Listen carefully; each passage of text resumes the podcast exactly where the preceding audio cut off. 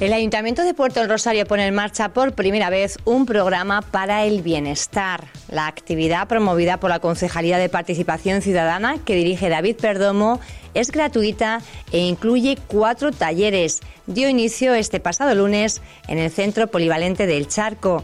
Hablamos de todo ello con Marta Caballero. Buenos días, Marta. Hola, buenos días, Pía. Bueno, es la primera vez que se pone por parte del Ayuntamiento Capitalino una iniciativa eh, de este tipo para fomentar el bienestar eh, en unos años bastante complicados, ¿no?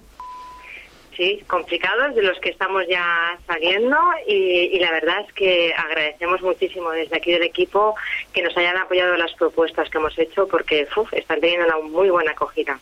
Muy buena acogida porque era necesario, Marta, en este momento. Ustedes que se dedican un poco eh, a ofrecer estas eh, herramientas y soluciones para promover ese, ese bienestar, esa salud también eh, física y mental, ¿cómo, cómo, ¿cómo valoran el la situación que, está produciéndose ahora mismo, eh, vemos bueno, pues muchísima necesidad, unos índices de suicidio muy, muy elevados, un teléfono 024 que se ponía ayer mismo o esta misma semana en marcha para atender eh, bueno, pues el, malestar ¿no? que se está sintiendo entre la población. Yo no sé si ha sido más agudizada por el tema del impacto de COVID o es que somos más conscientes ahora de la importancia que tiene todo esto.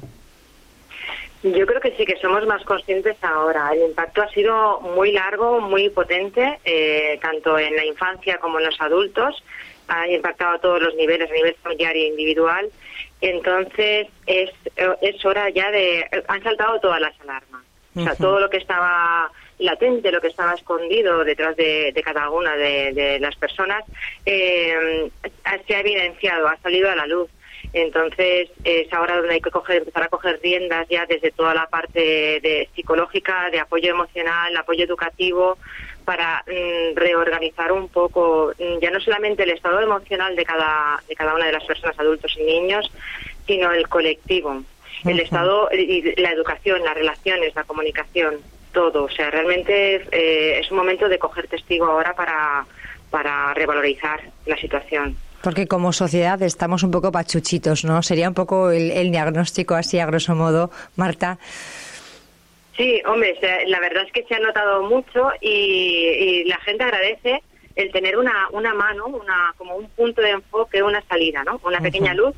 Oye, pues mira, no estamos solos, nos vamos a, a juntar sin complejos, ¿vale? Porque ya no es algo que me sucede a mí solo, sino que hay mucha más gente que le está sucediendo, con lo cual es algo que en comunidad se, vive mucho mejor, ¿no? Y de hecho lo están recibiendo mucho mejor aquí en el municipio.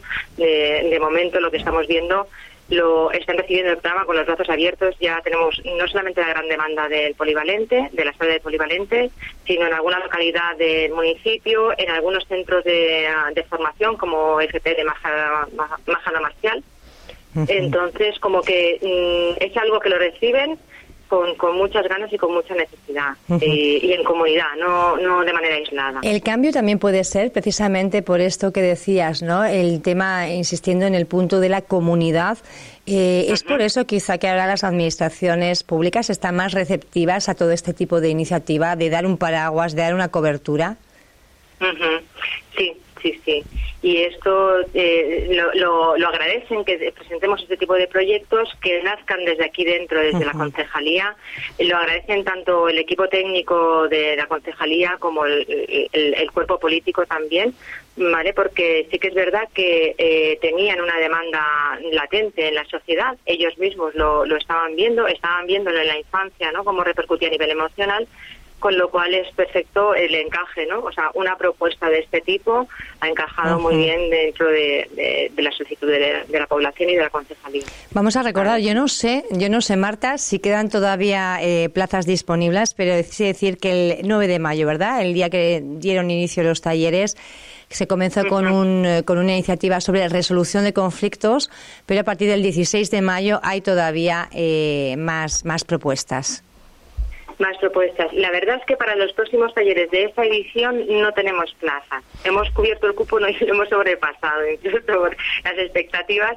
Eh, pensábamos quizás que contaríamos con un grupito de cinco o siete personas para, para cada uno de los talleres eh, porque a veces sabemos que las convocatorias no, no siempre cumplen ¿no? Los, los, las expectativas que tenemos y en este caso la hemos la hemos cubierto completamente. ¿Cuántas personas están participando ah, ya, Marta? Porque se ha dado cobertura. De momento, en estas semanas tenemos entre propuestas para el, lunes siguiente entre 23 y 25 personas. O sea, todo, todo completo. Está claro que hay necesidad y que la gente viene reclamando y todo este tipo de iniciativas son muy bienvenidas. Eh, Exactamente. Pero me gustaría incidir en los aspectos que tocaban porque hablábamos de esa resolución de conflictos, pero también dan cuenta de educación emocional, habilidades comunicativas, crecimiento personal y creatividad. Eh, yo creo que son patas sobre las que trabajar y dotar de herramientas a la población, ¿no? Es importante incidir en estos aspectos. Muchísimo. Y además es que eh, de manera fractal cada una de las, de las propuestas se, se, entrecruzan entre ellas, pero al final es un conjunto, porque para resolver conflictos necesitamos tener habilidades comunicativas de socialización, pero no las básicas que ya conocemos y ya tenemos un poquito machacadas, ya nos han dicho en algunos, en algunos otros talleres, ¿no? O sea, realmente ahora ya vamos a dar un siguiente paso de cómo nos comunicamos con nosotros mismos, qué ofrecemos al exterior, cómo recibimos la, comunicación del exterior, porque eh, tenemos ese tipo de asaltos, heridas, ¿no? Que, se tocan en cada una de las, de las relaciones laborales, personales, eh, de todo tipo, sociales, ¿vale? Entonces, eh, realmente el contenido es bastante interesante. No quiero... Mm, pues lo hemos hecho nosotras, estoy súper orgullosa del equipo y de, y de las propuestas, pero, pero realmente para resolver conflictos, para saber cómo me encuentro, realmente es buscar un poquito quién soy, en qué punto estoy, ¿vale? Y cómo me relaciono con el mundo.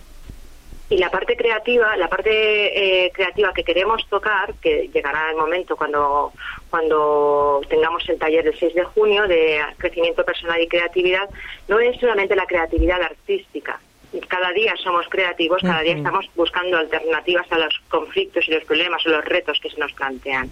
Entonces, esa creatividad hay que potenciarla, porque somos creativos en muchísimos aspectos. No hace falta que seamos grandes pintores, escultores y, músicos, que es donde muchas veces han encastillado la creatividad humana, ¿no?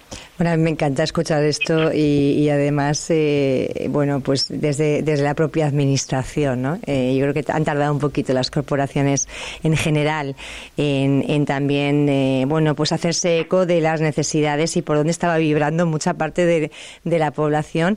¿Para cuándo, ¿Para cuándo la siguiente edición? Porque hablábamos de que es el primer programa, pero entiendo que con ese éxito habrá más ediciones.